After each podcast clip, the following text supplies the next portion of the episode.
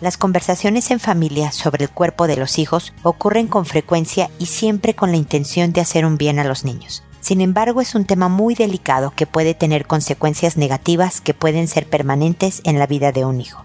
Esto es, pregúntale a Mónica.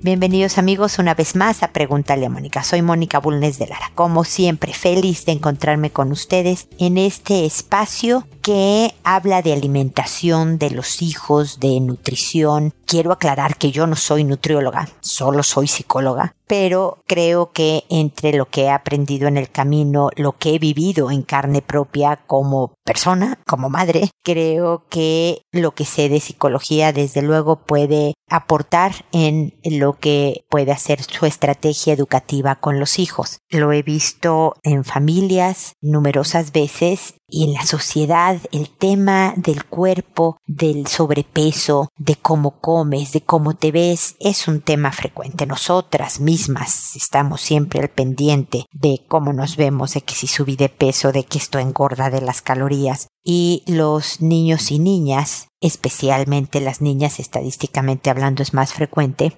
sufren de mucha presión desde las más tiernas edades, hoy más que nunca, sobre ese tipo de conversaciones y sobre ese tipo de visión. Y por eso es bien importante que en casa se eduque desde muy, muy tierna edad, desde la primera infancia, sobre todo en una buena eh, alimentación. Pero el tema de hoy es sobre cómo hablar con los hijos del cuerpo. La versión más corta es lo importante es que tú no hables de tus hijos sobre su cuerpo, es decir, te veo gordita, te veo muy flaca, te veo muy... Lo mejor es no decirlo. Lo que es muy bueno es siempre alimentar sanamente, siempre hablar de tengo hambre como, no tengo hambre, estoy aburrida, estoy nerviosa, entonces, ¿cómo resuelvo otras emociones que no sean alrededor de la comida? Desde luego con el ejemplo y desde luego de cómo me refiero yo misma a mi cuerpo y a mi forma de alimentarme y a mi imagen corporal, etcétera, etcétera, ¿no? Si yo digo, ay, qué horror, estoy gordísima, ay, qué horror, necesito una dieta, hoy que esto engorda, cuántas calorías tiene y todo esto, los hijos, ustedes lo saben, se guían más por nuestro ejemplo que por nuestras palabras. No, les he dicho muchas veces en este espacio, papá, mamá, no puedo oír lo que me dices porque tus acciones hablan muy fuerte. Entonces, el ejemplo es fundamental y hacia donde todos debemos dirigirnos es hacia comer cuando tenemos hambre. Y cuando tenemos hambre, comer de todo, pero sano, en proporciones, es decir, tamaños decentes, y desde luego bien variado. Frutas, verduras, carnes, pescados, de todos colores. Desde luego también panes y postres y demás. No restringirse. Pero si yo nada más me alimento, voy a exagerar desde luego, de pasteles y papitas, ¿no? O como decimos en México, de la dieta de la té, tortas, que son sándwiches, tamales y tacos, pues es una dieta poco balanceada hay que tratar de meter verduras, hay que tratar de meter frutas, hay que, y desde luego esa cultura de hablar de nutrición más que de cuerpo es fundamental de aquí, es decir, de, los padres hacia los hijos. Pero ¿qué hacemos si son los hijos, las hijas, las que vienen y nos hablan de su cuerpo? Es que mamá, estoy muy gorda, mira cómo está mi cuerpo, mira en mi colegio, en la escuela me dijeron que estoy así o asado. Entonces, ¿cómo le reboto? ¿No? ¿Cómo hablo para no hablar de su cuerpo si ella misma me lo está metiendo por la presión de afuera? Bueno, es bien importante hacerle hincapié que no hay cosa más cambiante, sobre todo en las edades formativas de los hijos, que el cuerpo. El cuerpo que tu hija tiene a los 11 no se va a parecer en nada al cuerpo que va a tener a los 20 y desde luego nada del cuerpo que va a tener a los 50. Lo digo por experiencia también.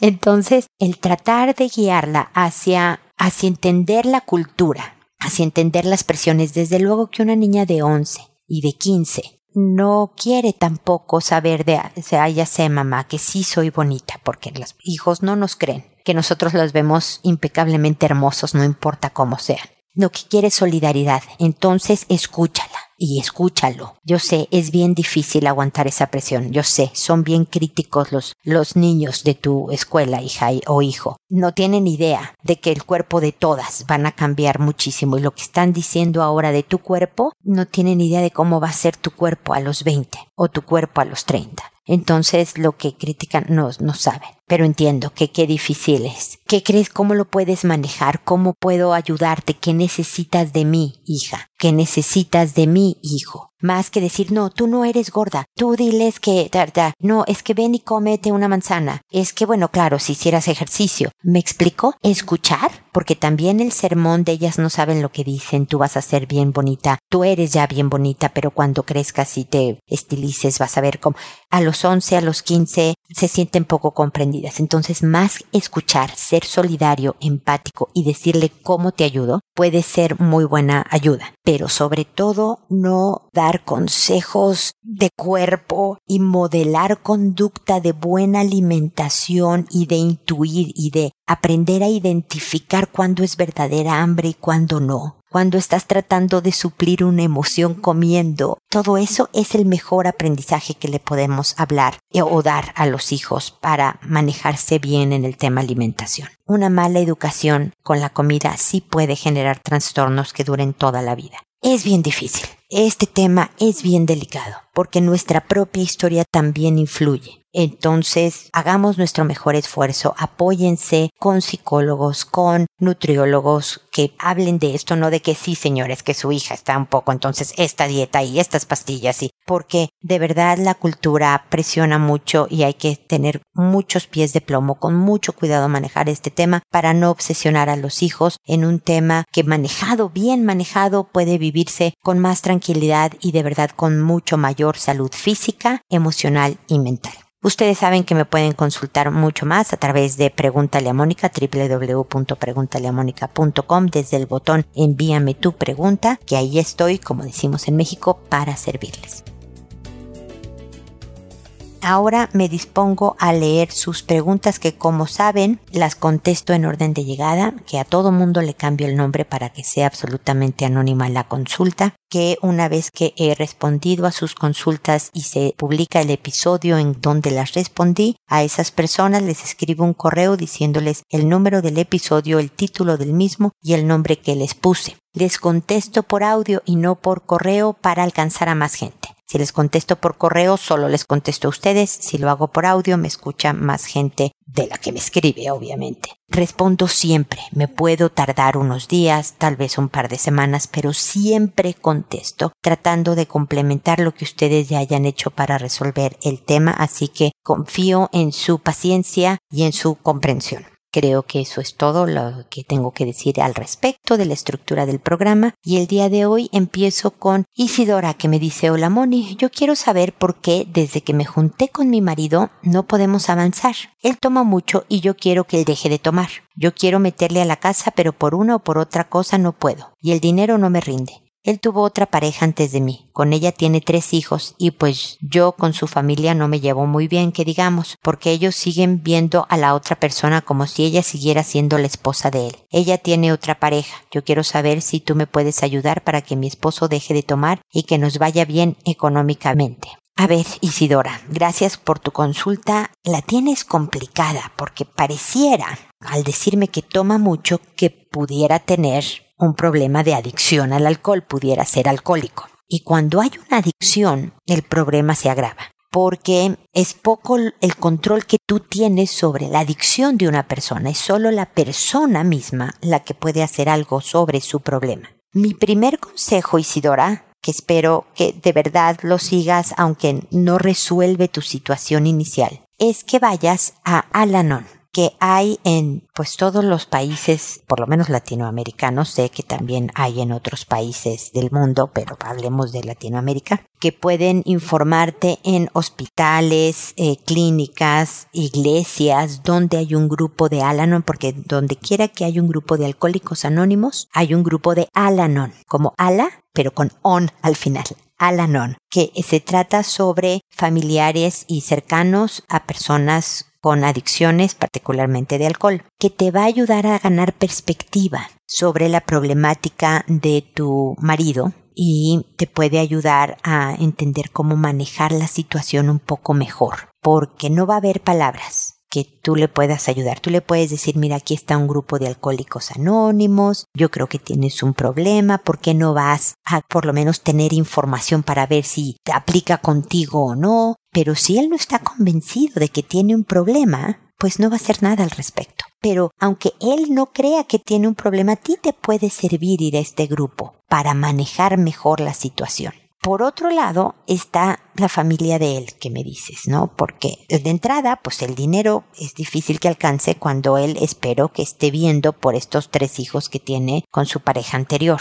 Si es un padre responsable, pues tiene que aportar dinero en la crianza de estos niños. No solo dinero, sino espero también su presencia. Porque un papá no solo es el que engendra a los hijos, sino también el que está presente en la vida de los hijos y el que aporta dinero para que nada les falte. Yo sé que para ti, que eres la nueva pareja, pues no te encanta la idea, pero cuando estás con alguien que tiene un pasado, pues estás con alguien que incluye su pasado también. Y estos niños no tienen la culpa de la historia de su papá que termina con su mamá y luego empieza con otra persona. Estos niños necesitan de la presencia y de la manutención de su papá. Entonces, yo creo que vale la pena. Mira, la parte más barata por hacer que te recomiendo es que veas en YouTube videos sobre cómo administrar poco dinero. Debe de haber ahí métodos, porque en YouTube lo hay de todo, ya lo sabes. Y también hay escritos, pero es más fácil a veces verlo en video, ¿no? De cómo hacer un presupuesto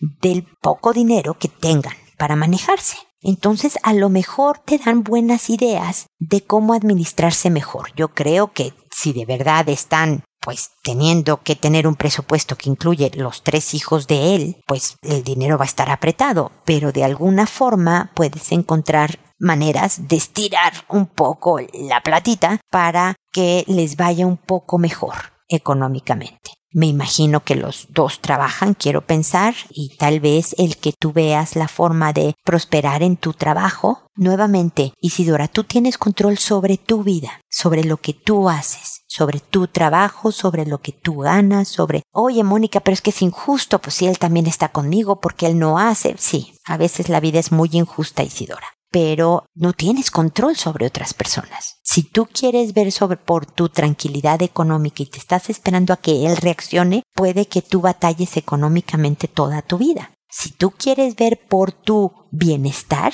toma rienda sobre tu bienestar.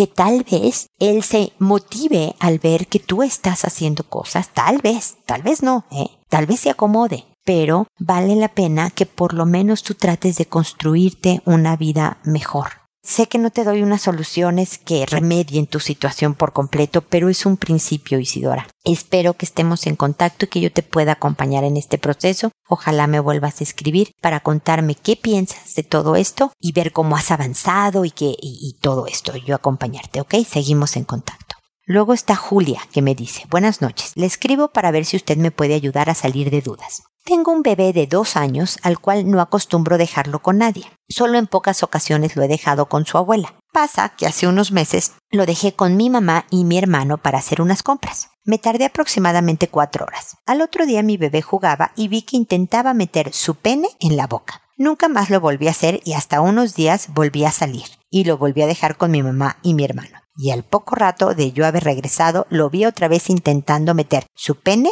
en su boca. ¿Esto es un posible signo de abuso? En caso de que lo sea, ¿cómo debo de actuar? ¿Qué debo de hacer si vivimos todos en la misma casa? Espero su pronta respuesta. A ver, Julia. Número uno, está muy complicado que tu pequeño, bueno, a los dos años los niños son realmente como de plastilina y son muy flexibles, ¿no? Pero, pero me impresiona el intento de de tratar de doblarse de tal manera que él mismo pueda meter sus genitales en la boca, pero a lo mejor sí. Lo que pasa es que yo ya soy muy viejita y no hay manera que yo me doble sin romperme seriamente, pero en fin. No sé, eh, o sea, culpar a alguien de un abuso es algo tan increíblemente serio que tenemos que ser bien cuidadosas. Mi primera instancia, ya que es tu mamá y tu hermano, yo sí lo ponía sobre la mesa, Julia. Yo sí me sentaba con ellos dos y les decía, mira, curiosamente, las dos veces que ha pasado esto, él ha hecho estas cosas. Y me llama la atención. Les quería preguntar a qué ha jugado el niño. así en general,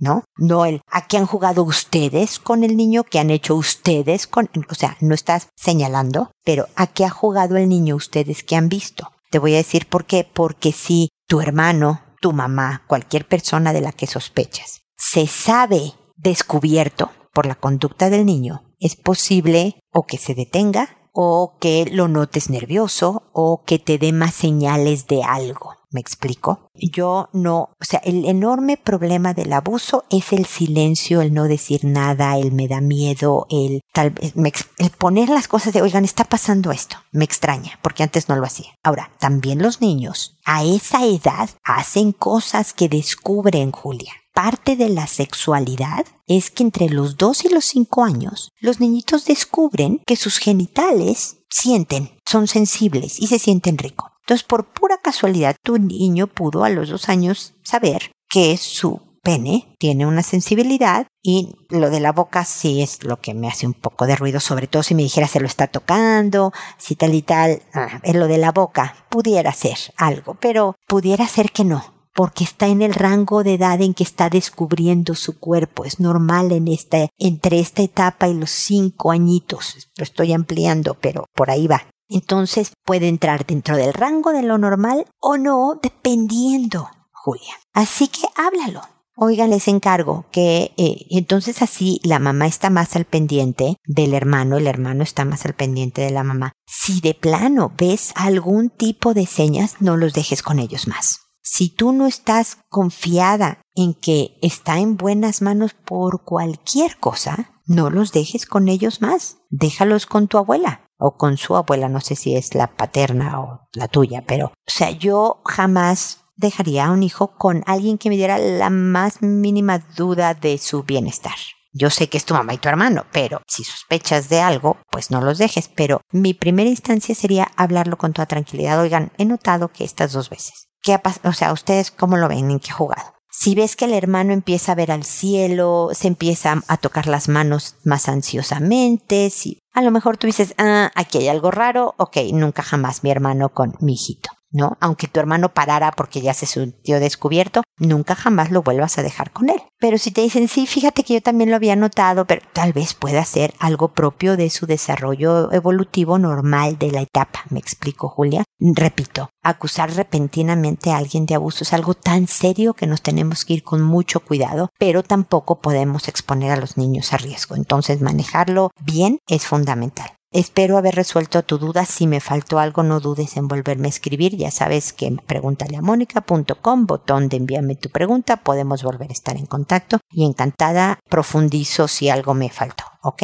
Ahora está Katy, que me dice, querida Mónica, gracias por tu preocupación e interés en cada uno de quienes te escuchamos. Actualmente vivo con quien considero el amor de mi vida. Estuve casada más de 20 años con alguien a quien creía amar, pero al conocer a mi pareja actual me doy cuenta que solo ahora conozco eso llamado amor. Mantuvimos una relación durante algunos años, pero sin un proyecto en común. Disfrutábamos de estar juntos cuando podíamos amarnos y entregarnos sin medida alguna. Llegó un momento en que consideramos que debíamos ya definir qué seguía. Aunque había mucho amor, nuestros estilos de vida no iban muy de la mano, así que lo postergamos. Un día se le quedó el celular en mi casa, yo le escribí un mensaje para que lo leyera al llegar a la suya y veo que está ahí el aparato. Lo miro y mi sorpresa fue que no solo yo le escribía, tenía una conversación en donde ella le decía que quería repetir la hermosa noche que pasaron juntos. Casi me muero. Él volvió por el celular y se dio cuenta de lo que había pasado. Me dice que mantenía conversaciones con ella, que era de otra región y que jamás había tenido nada con ella. La bloqueó y jamás fue tema. Pasado unos meses, llega a mi casa angustiado, llorando y me dice que cometió un error. Estando en su oficina llegó una amiga de ambos que tenía muchos problemas, que él le daba ánimos y que ahí mismo habían tenido una relación sexual, que estaba muy arrepentido y que necesitaba decírmelo porque le dolía verme lastimado. Sentí literalmente que me rompieron el corazón. Me dolió tanto. Estuve semanas llorando y sintiéndome morir. Vi muchos videos de autoayuda, necesitaba una explicación más real. Salí con la amiga presionándola hasta que me confesó que había estado con él. Ella está casada, pero que sintió que él estaba complicado y que solo fue esa vez. Me alejé de él, salí con otra persona para olvidarlo. A los meses volvimos a hablar. Dejamos de lado nuestras vidas y formamos una nueva historia para nosotros desde cero. Lo perdoné, lo amo mucho, pero jamás volví a tener la intimidad que tuve. No soy desinhibida, libre, aunque disfruto muchísimo estar con él en la intimidad. Ya no es lo mismo, ya no hay jugueteo previo, vamos directo. Antes pensaba en ella estando con él, ahora ya no, pero hay un cierto bloqueo. Me gustaría recuperar esa libertad al hacer el amor. ¿Pero cómo? Pues Katy, gracias por la confianza de contarme tu situación y está complicada. No va una vez. No te ha visto él a los ojos, no te ha jurado amor, mientras que él por otro lado, se entendía con otra persona, porque los mensajes que tuviste con la otra mujer, aunque te dice que, que no fue nada y que era otra y que tal, pues ella le decía que quería repetir la, la hermosa noche que pasaron juntos. O sea, esas conversaciones no las tienes con nadie que no tienes algún tipo de relación, de conexión. No es alguien de la oficina de, oye, qué bueno estuvo el cafecito y la conversación. No, ojalá platiquemos como el otro día. No es eso, la hermosa noche que pasamos juntos es, ya hay previas, me explico, ya hay una conexión. Y luego, con la amiga de ambos, se nota poco autocontrol, como que una cosa lleva a la otra, se ve que se arrepintió, la pasó mal, etc. Entonces es lógico, Katy, que tú te estés cuidando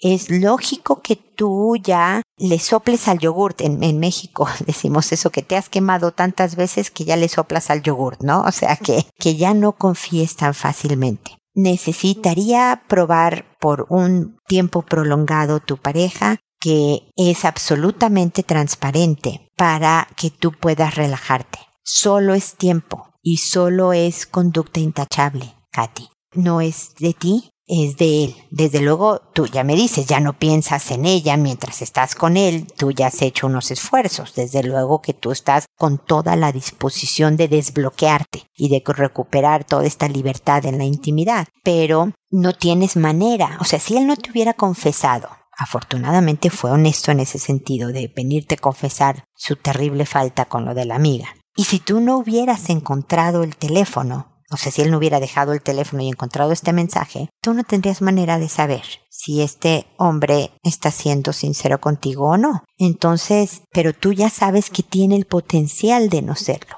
Por lo tanto, tu mente y tus emociones están haciendo lo correcto. Estás decidiendo quedarte con él porque lo amas y porque de alguna manera se sienten bien juntos. Estás tomando la decisión de tomar este riesgo. Pero tú ya sabes que él es capaz está el potencial de volvértelo a hacer.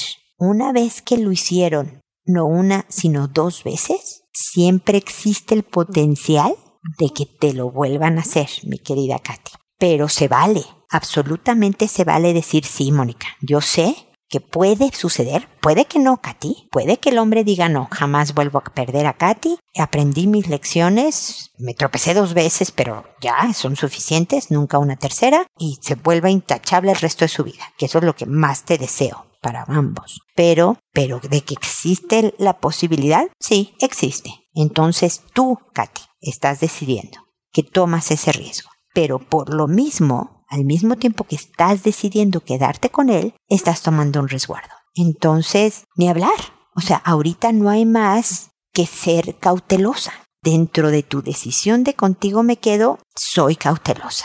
Tú puedes decidir también, porque también en la intimidad se toman decisiones de volver al jugueteo y volver a ser más desinhibida. Puedes decidirlo y comportarte como si no temieras, pero siempre sabiendo que te puedes volver a quemar.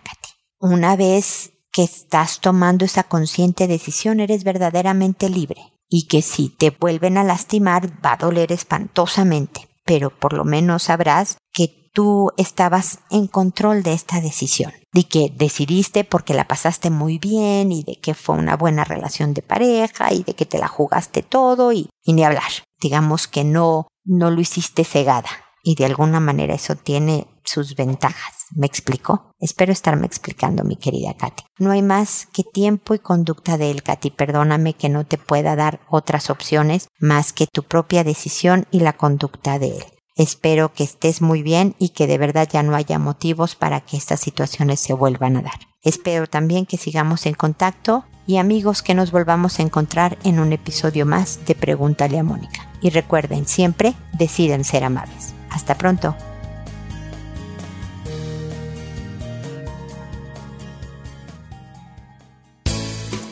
¿Problemas en tus relaciones? No te preocupes, manda tu caso, juntos encontraremos la solución. www.preguntaleamónica.com Recuerda que tu familia es lo más importante.